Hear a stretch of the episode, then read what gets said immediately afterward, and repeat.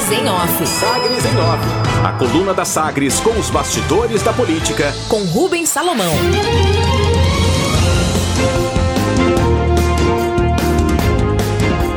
Substituto de Don Washington deve, deverá ter linha dura com controle sobre Basílica de Trindade. Dom Washington Cruz deixou o prédio da Arquidiocese de Goiânia de mudança para Aparecida de Goiânia, depois da aposentadoria compulsória confirmada em maio. O arcebispo alcançou a idade limite de 75 anos para ocupar o posto.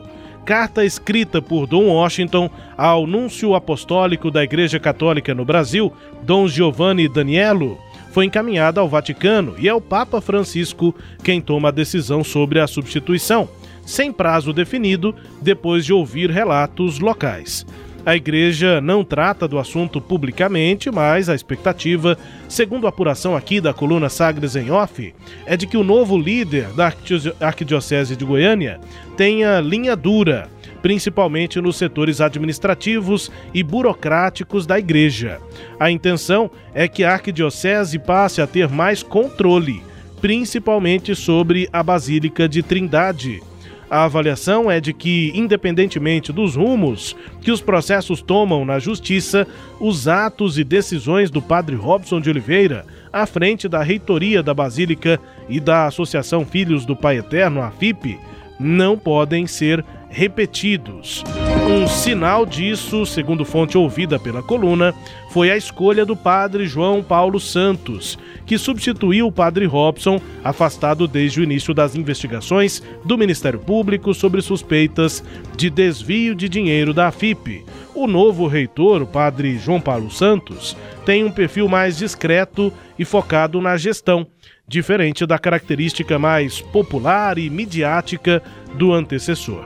A linha deverá ser seguida pelo Vaticano na escolha do próximo arcebispo e pelo menos três nomes já são especulados internamente. Critérios.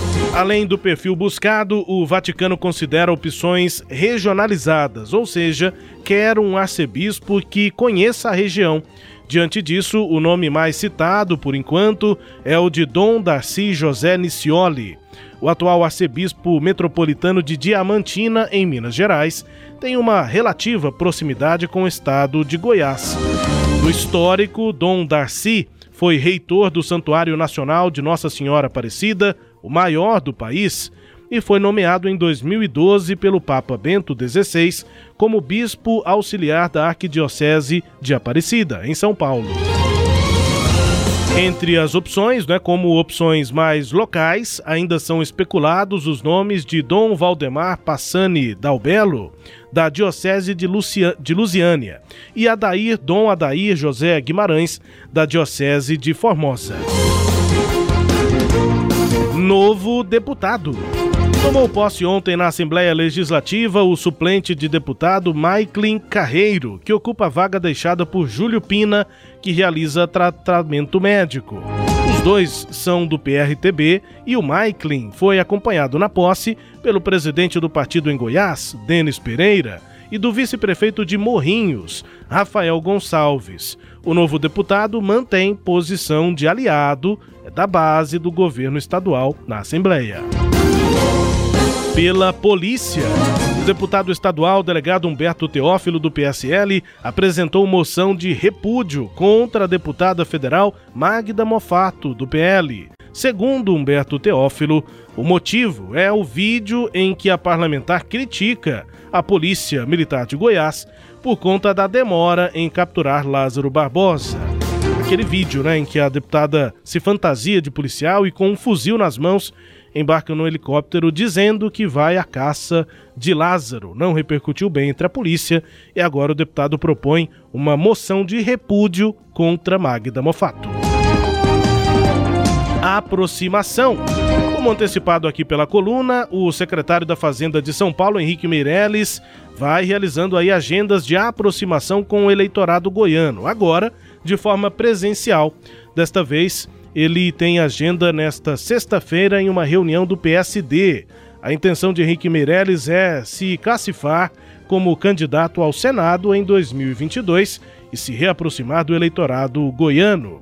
Reunião, portanto, do PSD com Meirelles nesta sexta-feira, coordenação do presidente da sigla, Vilmar Rocha, e do senador Vanderlan Cardoso. Isolado. A Defensoria Pública do Estado de Goiás, por meio de nota técnica emitida pelo Núcleo Especializado de Direitos Humanos e do Núcleo de Defensorias Especializadas de Atendimento Inicial da capital, recomenda à Prefeitura de Goiânia e à Câmara Municipal a garantia de participação popular e de entidades civis como membros obrigatórios dos trabalhos e debates sobre a revisão do plano diretor. O documento da Defensoria Pública pede ainda a manutenção da reserva de áreas públicas na cidade. O parecer técnico da Defensoria Pública mostra que, apesar de a discussão do projeto envolver interesses da população em geral, não há a presença na atual comissão executiva do plano diretor de representantes de diversos setores e de entidades civis. Avanço. Candidato de oposição à presidência da OAB em Goiás, Pedro Paulo de Medeiros recebeu apoio do presidente da subseção da OAB de Anápolis, Jorge Elias, junto com o ex-presidente regional Antônio Eli. Anápolis é o segundo maior colégio eleitoral da Ordem dos Advogados do Brasil em Goiás. O primeiro, claro, é Goiânia. Destaques de hoje da coluna Sagres em Off, Cileide Alves. É, Rubens, pelo visto, a igreja, a direção da igreja quer ter um controle maior né, sobre é, o, a, a, Basílica de Trindade, é, diferentemente do que ocorreu no período em que o padre Robson foi o gestor, o reitor daquela basílica. É, ele teve muita autonomia né, para fazer negócios, comprar, vender, é, estabelecer as relações políticas no município, é, as questões também de como é, tratar né, os problemas enfrentados lá pela Associação Filhos do Pai Eterno, aquela criação de várias é, AFIPs, né, com é, pequenas diferenças nos, nos, nomes, mas com uma, uma rede ali de associações que dariam para ele essa, essa que deram a ele né, essa margem de, fazer, de manobrar é, essas entidades. O Dom Washington deu muita autonomia para o padre Robson e isso só mudou no dia em que uh, houve busca e apreensão tanto na FIP quanto nos endereços ligados aí ao padre Robson. É, eu acho que até o padre Robson tentou voltar, né, depois que a, o Tribunal de Justiça que arquivou a investigação contra ele, a defesa do padre Robson trata esse arquivamento como se fosse se o padre tivesse sido inocentado das denúncias, né? E não é bem isso, quer dizer, o padre não foi inocentado, o que a justiça entendeu é que não cabe ao Ministério Público investigar as suspeitas de irregularidades que existem lá dentro. Então, se as suspeitas existem, é, elas vão continuar a existir, mesmo que o processo, como a justiça definiu, não siga adiante, né? Até ter uma decisão do, ST, do STJ também nesse sentido. Então, não há é, e, e, o padre não foi inocentado. Tecnicamente, o processo teve de, é, problemas e por isso tanto o STJ quanto o TJ aqui é, determinaram a, o arquivamento das investigações. É, pelo, pela nota sua, dificilmente então o padre Robson conseguirá voltar ao comando da reitoria de Anápolis, de, de Trindade, se é esse o objetivo do novo é, é, arcebispo de Goiânia, se é essa a meta dele, né, que será lhe passada de controlar com lupa toda a gestão é, da, da, igreja, incluindo lá a Basílica é, de Trindade, Rubens. Foi o que eu ouvi, Sileide, que o caminho é outro. É, ao contrário do retorno do padre Robson, é esse de linha dura, de mais controle, não, não há uma consideração, pelo que eu ouvi, não é oficial, claro, né? Isso é uma expectativa de bastidores da igreja, mas não há clima, digamos assim, viu, Celeste, para o retorno do Padre Robson, né? Pois é, não é exatamente isso. Não há mais clima dentro da igreja para esse retorno, exatamente porque ele não foi inocentado.